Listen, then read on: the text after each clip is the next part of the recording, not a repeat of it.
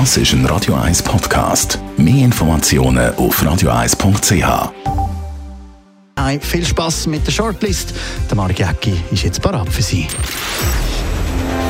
Shortlist. Namen, wo Schlagzeilen machen. Diskutiert von Marc Jäcki und dem persönlichen Verleger Matthias Ackeret. Jetzt auf Radio 1. Präsentiert von der Seeklinik Brunnen. Ihrer Klinik für die ganzheitliche Behandlung von Burnout, Depressionen und Schlafstörungen. Seeklinik-brunnen.ch Willkommen zu der Sendung und das sind Themen, die wir heute werden darüber diskutieren Arno Del Curto natürlich. Der Eishockey-Papst ist völlig überraschend neuer ZSC-Coach geworden. Pierre Modet, der Genfer FDP-Basis, spricht ihm knapp ihr Vertrauen aus. Die nationale Partei die fordert nach wie vor seinen Rücktritt. Und Theresa May, die britische Premierministerin, übersteht die Vertrauensabstimmung. Ein Tag nach der historischen Niederlage für ihren Brexit-Deal mit Brüssel hat die britische Premierministerin Theresa May ein Misstrauensvotum, einen Misstrauensantrag von der Opposition überstanden. Eine Mehrheit von 325 zu 306 Stimmen den Abgeordneten hat sich für Theresa May ausgesprochen im Kabinett. The eyes to the right, 306. The nose to the left, 325. So the nose have it, the nose have it. Unlock!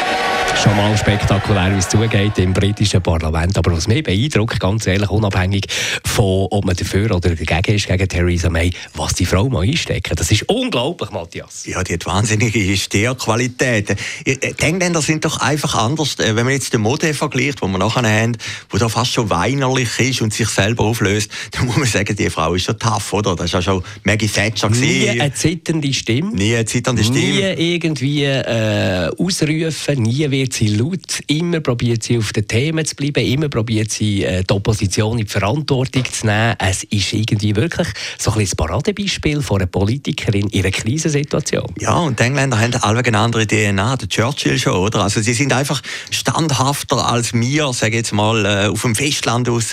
Und von dem her muss man jeden Respekt haben vor dieser Frau. Und es lohnt sich wirklich mal so eine Debatte in dem britischen Parlament mitzuverfolgen. Und da sieht man mal wirklich so ein bisschen, wie alt das die britische Demokratie eigentlich ist. Die, die, die Parlamentsstruktur, dort darf ja nicht applaudiert werden zum Beispiel. Darum rufen sie immer hier, hier, hier, weil sie nicht dürfen applaudieren. Oder auch schön, als ich, als ich so ein zu lesen bekomme, der Begriff Hinterbänkler, der kommt aus dem britischen Parlament. Also das ist wirklich Geschichte und schon nur wegen dem lohnt es sich. Aber jetzt äh, zur erfahrene Situation. Alle zusammen sind angespannt und auch die EU ist höchst angespannt, weil das wäre natürlich ein Debakel. Du hast vorhin etwas Interessantes gesagt. Ich bin mal im Parlament in den 80er, also späten 80er Jahren, bin ich schauen gegangen oder ich die gehen.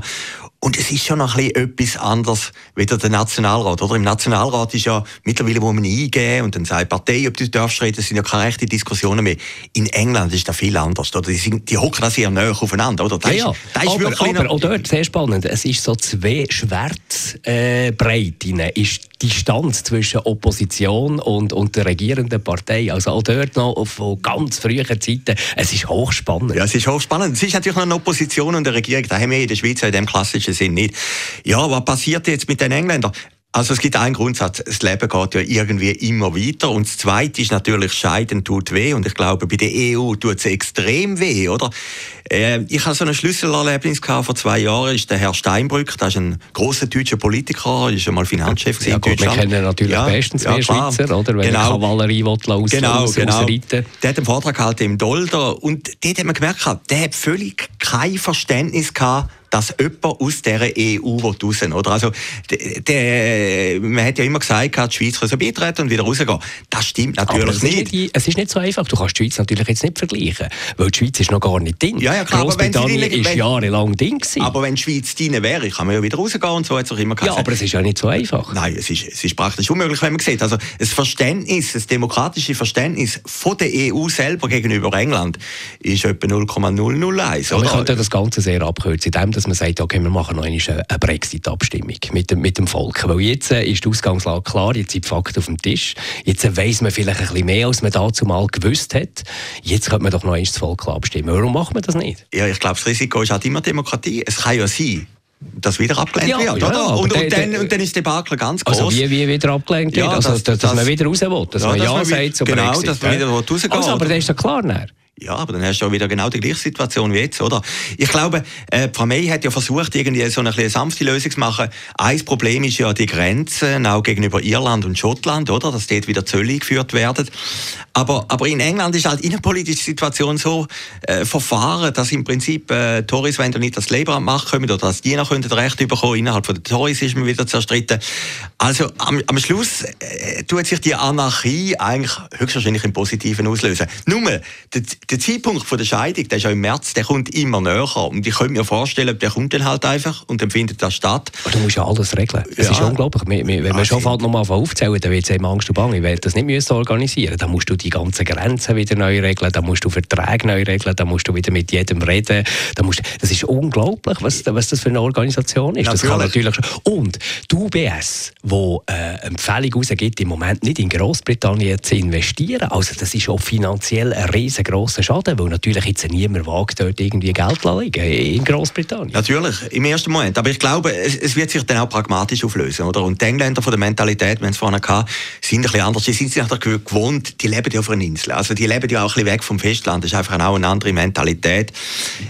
Man muss das anschauen, drei, vier Jahre. Die ja, aber ja mehr... jetzt nicht, dass das eine souveräne äh, Mentalität Nein. ist. Jetzt so das kühle Englisch, das sehe ich jetzt da gar nicht. Das geht hoch zu und her. Natürlich. Und ja, die Verunsicherung ist riesig. Ja, wir müssen auch denen sein. Oder? Es ist auch immer schwierig von da aus, das zu beurteilen. Wir müssen denen sein. Also die Verunsicherung ist riesig. Die EU, man merkt es natürlich auch, die grosse Politik ist halt wie eine Familie, sind immer noch beleidigt, dass die gehen. Das sieht man natürlich und spürt man auch, oder? Gut, das ist natürlich noch, noch etwas anderes. Wenn jetzt der Brexit würde stattfinden und es würde nicht wahnsinnig viel passieren, was ich jetzt nicht glaube, dann wäre das natürlich ein äh, Nachahmereffekt, wäre natürlich Tür und Tor geöffnet. Natürlich, und, das, äh, natürlich. Und, und der EU geht es ja nicht wirklich gut. Ja, natürlich. Also, wir sehen es ja auch, äh, man redet jetzt im Moment auch nicht mehr so viel davon in Spanien, oder? Wo, wo im Prinzip Barcelona und die wollen auch wieder weg, Katalanen.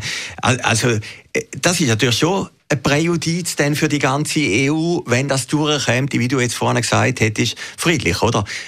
Es betrifft auch die Schweiz, trifft das so mit dem Rahmenvertrag. Ja, es ist ein Signal für die Schweiz. Und wir merken ja. natürlich, dass, also ich finde, ein Indiz ist, die EU ist nicht unbedingt die, die jetzt einbrechen. Oder vielleicht gibt es jetzt noch ein bisschen mehr Zeit für die Briten. Das ist so ein bisschen vom ARD-Kommentator ein Vorschlag gewesen, dass man jetzt den Briten einfach mal Zeit gibt von Seiten der EU. Ändert doch nichts. Ändert Aber, man schiebt das Problem no, einfach raus. Sagt, ja. Ein Argument in der Schweiz ist ja immer, die EU würde dann schon kommen. Die EU würde dann schon einbrechen, die EU wäre dann schon kompromissbereit. Aber jetzt am Beispiel Großbritannien, am Beispiel Brexit, sieht man ja, dass das nicht passiert. Also die EU kommt nicht wahnsinnig entgegen. Dort. Ja, die EU ist natürlich jetzt vor allem... Die Rhetorik wird schärfer. Ja, wird, wird sehr viel schärfer. Ja gut, Rhetorik und, und Praxis ist etwas anderes. Die Engländer haben es alle höchstwahrscheinlich auch noch ein bisschen einfacher wie die Schweiz. Sie sind ein bisschen raus. Die Schweiz ist jetzt mit in Europa rein. Aber äh, der Fokus von Europa ist im Moment auch nicht auf den Rahmenvertrag, sondern ist natürlich auf die Engländer. Ich habe gestern ein bisschen äh, deutsches Fernsehen geschaut, nach der Vertrauensabstimmung, die Theresa May relativ knapp gewonnen hat. Und interessant war, jedem Beitrag ist irgendwo die Schweiz als mögliches Beispiel ins Feld geführt worden. Hast immer natürlich Berge gesehen, die Schweizer Flagge und so. Das Modell Schweiz ist offenbar als eben gleich nicht so abgeschrieben ab, bei der EU. Es wird immer wieder ins Feld geführt als mögliche Lösung für Großbritannien. Ja, nicht nur Großbritannien, wir haben es auch in Frankreich, oder? Dass jetzt die Gelbwesten auch sagen, wir möchten auch eine indirekte Demokratie wie die Schweiz. Also die Schweiz im Ausland hat alle einen besseren Ruf wie die Schweiz im Moment in der Schweiz selber. Es wird noch viel zu reden geben. Der Brexit da in Großbritannien, da werden wir natürlich gespannt zuschauen und mitdiskutieren, soweit wir das können. Gehen wir zum Pierre Modet. Die Genfer Staatsanwaltschaft ermittelt gegen Pierre Modet wegen Vorteilsnahme. Zurücktreten will der Genfer Stadtrat aber nicht. Das muss er auch nicht. Die Genfer Kantonalpartei hat ihm knapp, sehr knapp, das Vertrauen ausgesprochen. Es gibt einen Graben zwischen Deutschschweiz und Westschweiz, wo jetzt wieder mal extrem gut sichtbar wird. Genfer, wo offenbar ein bisschen sagen, okay, aber sie sind ja nicht alle natürlich pro Mode, ist sehr knapp gewesen, äh, aber gleich Deutschschweiz, die sagt, hey, der muss einfach aus der Partei. Aber Genfer will dort nicht mitmachen. Also, also die Partei hat im Moment ein kleines Problem. Ja, die FDP. Partei hat ein riesen Problem. Ich habe gelesen heute Morgen, die Nationalpartei will es auch nicht mehr so groß spielen, wie sie Angst haben, das schlägt dann auch irgendwo zurück. Es, sind es spielen immer noch zu gross. Ja, ja. Eigentlich sollte sich Petra Gössi gar nicht müssen zu dem. Sie äußern sich auch nicht mehr. Jetzt musst, ja Themen, jetzt musst du völlig andere Themen setzen. Und von dem sehe ich jetzt noch nichts. Also ja. der Pierre Modet ist, äh, FDP Pierre Modet ist im Moment omnipräsent. Ja, man muss sagen, also ist noch lustig, wenn wir heute den Blick anschauen, vorne steht, dass er abgesetzt worden ist als äh, Regierungspräsident von seinen Kollegen, dass aber die Parteibasis immer noch hinter ihm steht. Und auf der letzten Seite ist die große Kolumne vom Modet. Also der hat ja alle zwei Wochen eine Kolumne im Blick, das finde ich schon lustig. Aber es ist schon ein erbärmliches Spiel, oder? Also, was hat der Modet für eine Selbstachtung? Ich meine, das ist... Nee, da geht es natürlich um etwas Ja, es geht um, es geht um die Rente schlussendlich, aber, das ist schon klar. Also wenn er jetzt einfach aus dem Parlament rausgeht, wenn er sagt... Also aus der Regierung, ich, ja. aus der Regierung, Entschuldigung, wenn er sagt, ich gebe den Rücktritt, dann ist natürlich nichts mit Rente. Und das ist ein Berufspolitiker, was natürlich auch wieder das Problem ist von einem Berufspolitiker. Natürlich, der hat nie etwas anderes anderes gelernt in dem Sinn. Aber es ist gleich. Also, ja, irgendwann musst du doch in den Spiegel schauen und sagen, ich, ich, ich muss noch einigermaßen einen ehrenvollen Abgang. Ich meine, der Tito Tetamanti, vergiss man immer, das ist ja 200 Jahre zurück, der ist auch mal in so einem Skandal rausgerührt worden aus der Tessiner Regierung. Der ist dann gegangen, freiwillig, und hat gesagt, ich mache eine andere Karriere. Gut, dort ist Es wahrscheinlich ist auch eine andere äh, finanziell auch nicht so wahnsinnig äh, Ja, gut, da ist, äh, angespannt wie beim Pierre Modet. Ja gut, jetzt hätte ich auch müssen nur schaffen. Aber, aber wie gesagt, äh, wenn, wenn doch du jeden, äh, wir haben den Fall gehabt, Alias in Graubünden, ist ein, ein ähnlicher Fall gewesen. Ich muss aber ehrlicherweise sagen, Peter Alias ist nachher überall freigesprochen worden. Es ist dort um einen Pelzmantel gegangen, wo, wo also viel kleinere Sachen sind. Aber wenn man den Modell anschaut, ich meine, der wäre fast ein Bundesrat geworden, das ist ja die strahle Figur von der Romandie. Also ich finde das schon erbärmlich. Wenn wir noch zurückkommen auf den Deutschschweiz, äh, Westschweiz Graben. Ich habe über die Festtage ein interessantes Interview gelesen oder gehört mit dem Charles Lewinsky, einem grossen Schriftsteller, äh, der gesagt hat, er hat irgendwie ein Haus in Frankreich, in Südfrankreich, er hat gesagt, dort, wo er daheim ist, irgendwo in diesem Dörfli, die verstehen das nicht, dass wegen so etwas so äh, ein riesen Theater gemacht wird. Weil dort offenbar in Frankreich ist das alltäglich, dass Politiker so sich äh, bereichern, Vorteilnahmen nehmen. Also das ist natürlich schon auch noch, zeigt auch noch ein bisschen, dass in der Schweiz die Prinzipien noch ein bisschen funktionieren, dass das so Wellen wirft. Ja, in andere- Frankreich kein Thema, so Ja, etwas. andere Länder, andere Kulturen. Aber es gibt doch ein paar Grundsätze. Also wenn du Chauffeur bist, Buschauffeur, dann weißt du, du darfst nicht betrunken rumfahren, du darfst nicht schnell rumfahren, du darfst das Handy Duvernay. Wenn du Politiker bist, weißt doch du bei jeder Matthias, Reise... wärst du dort so sensibilisiert in dem Fall? Also Ja. ich wollte jetzt auch nicht eine Lanze brechen für Pierre Modet, aber wenn du da eingeladen wirst und die Ja. zahlen dir da alles, würdest du da sagen, nein? Gerade Ja. in so einem Land, wo man weiss, dass so Geschenke machen, die ablehnen, vielleicht irgendwie sogar eine Beleidigung ist und so. Ja, ich Gut, würde nicht ich aber- aber ich mich absichern. Ja, sicher. Also als Politiker weißt das einfach, oder? Und vor allem ist ja nicht irgendwie einfach ein Land. Es ist auch ein Land, das nachher auch Interesse hat in Genf. Er, hat, er ist ja noch weitergegangen. Er hat ja seinen Wahlkampf finanzieren lassen. Hat Geburtstagsparty gemacht, wo er, wo er andere eingeladen hat, wo dann irgendwie hindurch finanziert worden ist. Also ich finde für einen Politiker schon relativ viel, oder? Und als Politiker musst du einfach ein Sensorium haben. Das ist ja genau gleich der Al Capone. Warum ist der Al Capone verurteilt worden? Wegen weil- Steuern, Steuern, ja, äh, ja, während Hintersee. Steuern. Wer, warum werden die, äh, werden die Chefs in den grossen Firmen entlassen, weil sie irgendwann mal die Spesen über, überzogen haben? Und, und das weißt du als Politiker, dass das der heikle Punkt ist, wenn du eingeladen bist. Aber es ist nicht ein bisschen auffällig, dass so das Aussitzen ein bisschen eine Tradition ist geworden und, und es funktioniert. Wir haben es dort gesehen, zum Beispiel mit Geri Müller, dazu mal. Der hat einfach sich geweigert, zurückzutreten. Der ist zwar fast nicht mehr äh, funktionsfähig dort, aber er ist einfach nicht zurückgetreten und niemand kann etwas machen und irgendwann ist wächst ein Gras drüber. Okay, die Wähler haben ihn dann nicht mehr reingewählt als Gemeindeamt von Baden. Aber ist jetzt beim Pierre Modet, ich habe das Gefühl, der sitzt jetzt aus und irgendwann ist es kein Thema mehr. Ja, ich glaube, das bleibt das Thema. Aber es gibt eben kein Mekano, oder? Es gibt kein Misstrauensvotum. Er ist ja gewählt für vier Jahre und das wird noch zwei Es hat Jahre ja. Sie haben ja das Vertrauen ausgesprochen. Ja. Ja. Die Regierung. Nein, Partei. Ja, Parteibasis. Pa- ja, Parteibasis. Aber, aber das Parlament hat keine Möglichkeit, um ihn irgendwie wegzuwählen. Oder die Bevölkerung hat keine Möglichkeit. Also es gibt juristisch kein Mekano, dass man kann rausknallen kann, oder? Aber, aber ich finde einfach, mein Verbarmen gegenüber einem Modell, der ja zugegeben hat, dass er gelogen hat und alles gemacht hat, ist relativ klein. Wie du als Politiker voran weißt, das ist einfach ein heikler Punkt, oder? Und, und äh, das, das gehört doch einfach zur DNA vom Politiker, dass du die Leute sensibel sind. Einer hat Glück in Genf. Die ganze Genfer Stadtregierung ist ja auch noch unter Generalverdacht. Sie eben, einer hat ja telefoniert, glaube Tag und Nacht, für irgendwie im Monat 15'000 Franken. Der ist jetzt ein bisschen, der ist ja noch Nationalrat, der CVP, der ist ja jetzt ein bisschen im Windschatten, Ja, von dem, der- der re- von dem genau, niemand. der oder? schön stillhalten genau, und- und- der wird dem Mode jeden Tag Danke sagen, oder? Natürlich, im, im Weltkontext sind das kleine Skandale, oder? Aber, aber, aber als Pierre Mode, es ist auch brutal für ihn. Ich meine, mit 40, der Strahlemann, der Superstar und dann falsch über so eine Geschichte. Aber es ist auch ein bisschen naiv. Er hätte das sollen wissen, dass das passieren kann.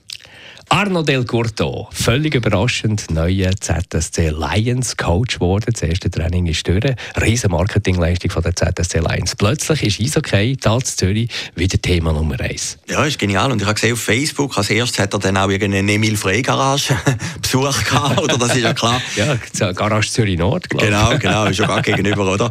und Sponsor natürlich. Aber äh, das ist großartig. Und wir, wir, sind ja immer ein bisschen Verfechter in dieser Sendung, die Leute, die, die, die hören, die, dass wir wir sind ja Fans von, von grossen Starttrainern.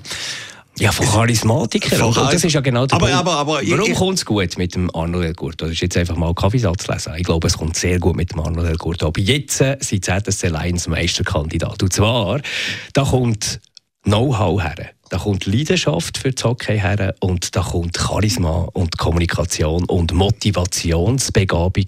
Alles zusammen in einem Trainer. Das kann nur gut kommen. Aha. Jetzt gehst du nie mehr auf Bern. Also du, mit dieser Aussage kannst du nicht auf Bern. Ich, ich, ich habe jetzt das vermeiden, die Diskussion, aber ich kann sie gerne lancieren. Ich meine, der Sportchef von der ZS Alliance, Sven Leuenberger, ist eine SCB-Legende. Der hat dort gespielt, da bin ich äh, mit 16 in, in, in, in Almen-Tempel da zumal und haben dem zugefährdet und so hat dort die ganze Karriere gemacht beim SCB. Also äh, ein bisschen Berner Handschrift ist da natürlich auch noch ein bisschen drin. Also beim Del Gotto, ich, ich weiß es nicht, ich kann es nicht sagen. Ich, ich, ich bin ja so auf die Schnorre in dieser Sendung, Ende mit dem Jackin, wo ich gesagt habe, wo zu GC Holstein gesagt, das ist der Überflüger. Äh, ja, er muss auch zuerst machen. Also die Erwartungen sind relativ hoch und, und höchstwahrscheinlich sind die Voraussetzungen auch sehr gut. Sonst hätte er den Schritt nicht gemacht. Alles. Ja. Die Leute lieben ihn, die Leute ja. lieben ihn, die Fans lieben ihn. 200 Leute beim ersten Training, das hat es glaube ich noch nie gegeben in der Geschichte von der ZSC Lions, meines Wissens. Da müssen wir den Walter Scheibli fragen, der hat auch eine größere Übersicht. Aber das ist schon mal das Interesse riesig und das ist schon mal eine und gute unter Voraussetzung. Unter der Woche. Schlussendlich ist es Entertainment, Spitzensport Sport ist Entertainment. Entertainment. Und wenn einer kann die Leute anziehen kann, ist das schon mal sehr, sehr gut. Ich habe mir eine andere Frage gestellt. Der war ja so lange bei Davos. Gewesen.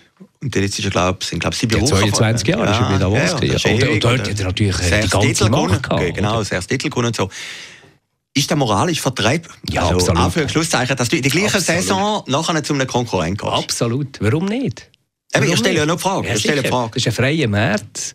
Und äh, es wäre ja schade, wenn der Arnold El Gurto irgendwo mit dem Hund würde spazieren in Davos und nicht mehr würde machen Genau. So einen braucht Schweizer Eishockey. Nehmen ihm das Davoser übel? Ja, wahrscheinlich ein bisschen. Wahrscheinlich ein bisschen, vor allem wenn er dort Davos näher schlägt.